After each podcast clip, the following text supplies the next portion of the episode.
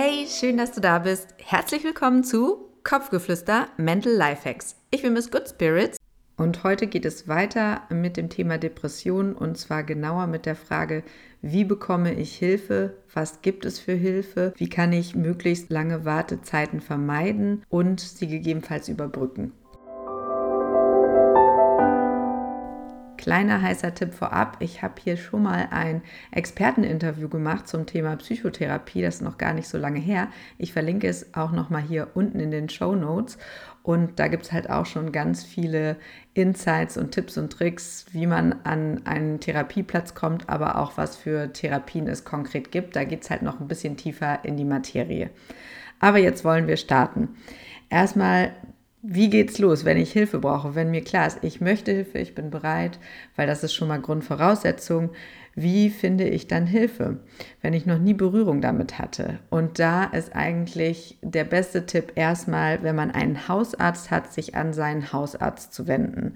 Denn erstens kann der, wenn wirklich akuter Stress herrscht und man in eine Depression schlittert oder in ein Burnout, egal ob es jetzt auch leicht ist oder mittelschwer oder wirklich schon richtig doll, der kann einen auch erstmal krank schreiben und äh, rausholen aus dem Arbeitsalltag. Und das ist schon mal sehr, sehr gut und wichtig, so als erste Maßnahme. Und außerdem kann der Hausarzt oder die Hausärztin, ich gender hier übrigens eigentlich nie, ich fühle mich immer mit allem angesprochen und ich hoffe ihr auch, nehmt mir das nicht übel, das nur mal so äh, nebenbei. Äh, der kann ausschließen, ob äh, es doch eine organische Ursache gibt. Und wenn das ausgeschlossen äh, werden kann, dann ist schon mal sicher, dass das alles eher Stresssymptome sind. Und dann kann der auch neben der Krankschreibung auch professionelle Hilfe vermitteln oder eine Überweisung machen. Vielleicht sagt er auch, ähm, ich schätze das schon so ein, dass sie auch Medikamente verschrieben bekommen sollten, weil dann braucht man auch noch mal einen Facharzt für Psychiatrie weil Psychotherapeuten können nämlich keine Medikamente verschreiben, wenn man jetzt ein Antidepressivum braucht. Dann ist es so, dass erstmal unterschieden wird, ob man trotz der Erschöpfung den Alltag noch bewältigt bekommt. Dann würde man eher eine ambulante wöchentliche Therapie, also Psychotherapie empfehlen. Und die bezahlt dann auch die Krankenkasse. Wenn man privat versichert ist, muss man nochmal in seinem Tarif genau nachschauen. Da gibt es dann immer, ähm, auch bei den ähm, gesetzlichen, gibt es so Richtlinien, wie viele Sitzungen man pro Kalenderjahr etc. Das erfährt man dann, dass das auch übernommen wird und man nicht auf den Kosten sitzen bleibt. Und es gibt da halt drei verschiedene bekannte Verfahren, und zwar einmal die analytische Psychotherapie. Das ist eine intensive Langzeittherapie, die zwei bis drei Termine wöchentlich über mehrere Jahre umfasst, also ist wirklich intensiv. Dann gibt es die tiefenpsychologisch fundierte Psychotherapie, die ist kürzer und fokussierter und das ist meistens dann ein wöchentlicher Termin über ein bis zwei Jahre. Und am häufigsten angewandt heutzutage ist die Verhaltenstherapie, weil die ist konkret orientiert und die dauert in der Regel sechs bis zwölf Monate. Neben Psychotherapie ambulant gibt es ja auch noch Tageskliniken, stationäre Aufenthalte und Kuren. Dazu will ich nur sagen, dass wenn eine ambulante Therapie nicht mehr ausreicht, man dann in eine Tagesklinik geht, wenn man so ein bisschen Abstand einfach vom Arbeitsalltag braucht oder vielleicht auch, wenn kein Psychotherapeut in der Nähe ist. Und das dauert in der Regel so acht Wochen und findet halbtags statt. Das ist halt auch gut für Eltern.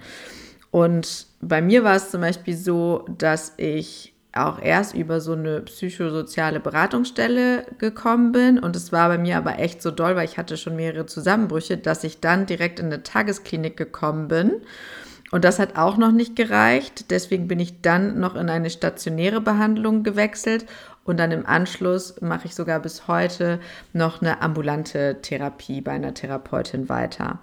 Und ja, Üblich ist eigentlich das andersrum, dass wenn es ganz schlimm ist, man erstmal eine stationäre Behandlung bekommt, dann als Übergang in die Tagesklinik und dann anschließend wieder integriert wird mit einer ambulanten Therapie. Das wäre so der klassische Ablauf. Und ja, die stationäre Behandlung ist halt, wenn es wirklich schwerwiegend ist und man auch ein schützendes Umfeld braucht. Und zur Kur möchte ich nur noch mal sagen, das ist äh, eine präventive Maßnahme und äh, überhaupt nicht vergleichbar mit äh, Tagesklinik oder stationärem Aufenthalt. Also das ist wirklich nur, wenn man mal eine kleine Erholung braucht, ein bisschen Abstand oder Auszeit. Es zahlt allerdings auch die Krankenkasse, aber das ist nichts für, wenn man eine Depression hat. Im Folgenden beziehe ich mich jetzt eher darauf, wie man einen ambulanten Therapeuten findet, aber genauso würde man auch vorgehen, wenn man einen Therapieplatz in einer Tageseinrichtung oder stationären Einrichtung sucht. Wie finde ich denn jetzt so einen Psychotherapeuten? Also vielleicht kann ja der Hausarzt schon weiterhelfen, aber wenn nicht, kann man natürlich sich auch selber auf die Suche machen, wenn man noch dazu in der Lage ist, oder man kann es delegieren und Freunde, Familie um Hilfe äh, beten, dass die einen da unterstützen und halt dann auf eigene Faust in der Umgebung einen Therapeuten suchen. Kann man natürlich googeln, aber viel besser ist es, wenn man auf die Seite, die ich natürlich auch wieder verlinken werde, psych-info.de geht, dann gibt es dort auch eine Filterfunktion und man kann ganz konkret auch in einer Umkreissuche halt so anklicken, wonach sucht man. Sucht man lieber einen Mann oder eine Frau als Therapeuten? Ähm, möchte man eine Verhaltenstherapie machen oder lieber Tiefenpsychologie? Also man kann da schon so eine Filterfunktion nutzen und bekommt dann konkrete Adressen und Telefonnummern ausgespuckt und kann die dann einzeln anschreiben. Aber das ist natürlich relativ viel Aufwand und es dauert dann oft auch, bis man eine Antwort bekommt. Deswegen braucht man da meistens Unterstützung, weil je mehr man halt erschöpft ist, desto weniger ist man überhaupt noch selber in der Lage, sich darum zu kümmern. Und da gibt es halt ein paar Tricks. Nämlich einmal kann man, wenn man es selber nicht mehr schafft und man hat auch keinen, der einem so hilft oder man möchte das auch nicht, dann kann man mit einer Diagnose, die man dann allerdings braucht, die man ja vom Hausarzt bekommen kann, zu einem ASP-Träger gehen. Das kann man einfach googeln, ASP-Träger. Die Abkürzung steht für ambulante sozialpsychiatrische Träger oder Servicestellen. Und mit der Diagnose unterstützen die einen halt bei der Findung. Man muss sich dann um nichts mehr kümmern. Die nehmen das dann in die Hand und suchen einen Therapieplatz und vermitteln das. Und auch sonst kann man da wirklich äh, als erste Anlaufstelle gute Unterstützung bekommen. Genauso ein Träger ist übrigens der Hafenverein mit äh, deren Bereichsleitung Familienhilfe, Julia Garcia, ich ja auch das Experteninterview ähm, geführt habe, was ich auch nochmal hier in den Shownotes verlinke. Noch ein super Tipp ist die Psychotherapeutenkammer des jeweiligen Bundeslandes, in dem man lebt. Findet man im Internet unter bptk.de. Und diese Stelle ist dafür da, dass sie gesetzlich Versicherte unterstützt. Innerhalb einer Woche erhältst du dann einen Vorschlag für einen Facharzttermin in zumutbarer Entfernung, aber es gibt keinen Anspruch auf einen bestimmten Psychotherapeuten. Aber auch cool ist, dass die Wartezeit auf den Termin nicht vier Wochen überschreiten darf. Außerdem sind da wirklich nur approbierte, also von den Krankenkassen anerkannte Psychotherapeuten erfasst. Da muss man nämlich auch drauf achten. Es gibt eine geschützte Berufsbezeichnung und zwar psychologischer Psychotherapeut. Nur die werden auch finanziert von den Krankenkassen, damit man nicht auf eigenen Kosten sitzen bleibt. Es gibt nämlich mittlerweile auch viele eigentlich Heilpraktiker, die sich halt Psychotherapeuten nennen. Außerdem will ich nochmal darauf hinweisen, dass man auch jederzeit, wenn es wirklich akut ist, man das Gefühl hat, es geht nichts mehr, dann kann man auch in die Notaufnahmen gehen von jedem Krankenhaus und dann muss man dort aufgenommen werden. Das betrifft natürlich in erster Linie suizidgefährdete Fälle, aber ehrlich gesagt hat auch der ein oder andere Therapeut mir gegenüber schon mal gesagt, man kann das selber besser einschätzen, wenn man das Gefühl hat, ich krieg's nicht mehr hin, ich weiß nicht mehr weiter und man hat jetzt auch noch nicht so richtig krasse Suizidgedanken, dann übertreibt einfach und sagt das. Mit diesem Zauberwort bekommt ihr dann sofort Hilfe und ich finde, das sollte einem auch nicht vorenthalten werden. Jetzt kommen wir noch zu dem unschönen Thema Wartezeiten. Denn leider wartet man auf eine ambulante Psychotherapie relativ lange. Also im Schnitt habe ich sowas gehört wie vier bis sechs Monate. Ich selber hatte Glück, weil ich halt so Möglichkeiten, wie ich eben schon beschrieben habe, gefunden habe und schnell versorgt war und auch privat versichert bin. Das ist leider immer noch ein Vorteil, was ich auch unfair finde. Ähm, aber es ist so, dass es einen Engpass gibt von der Zahl der von den Krankenkassen zugelassenen Kassensitze und das entspricht nicht mehr dem Bedarf an Psychotherapeuten, was zur Folge hat, dass diese Therapeuten selber sich auf einer Warteliste befinden für einen Kassensitz und so lange halt nicht praktizieren können. Und da gibt es noch einen Trick, dass man eine Kostenübernahme bei der Krankenkasse für einen noch nicht niedergelassenen, approbierten Psychotherapeuten beantragen kann. Das nennt sich Kostenerstattungsverfahren.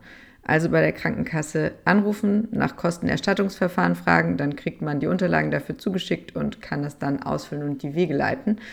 Und auch dabei hilft übrigens diese Bundespsychotherapeutenkammer, die ich schon erwähnt habe.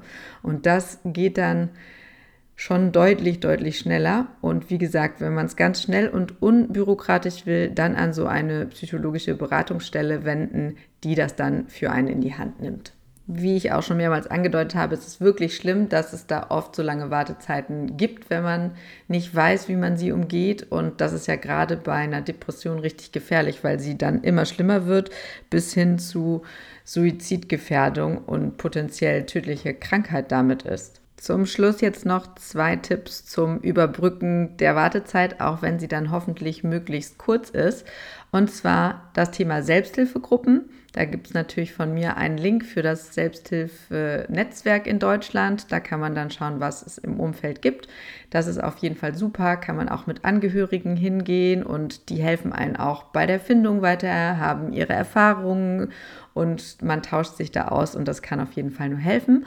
Und dann gibt es mittlerweile ja auch wirklich viele Online-Angebote, die auch echt ganz gut sind. Und zwar zum Beispiel Selfie oder InstaHelp oder Couch Now.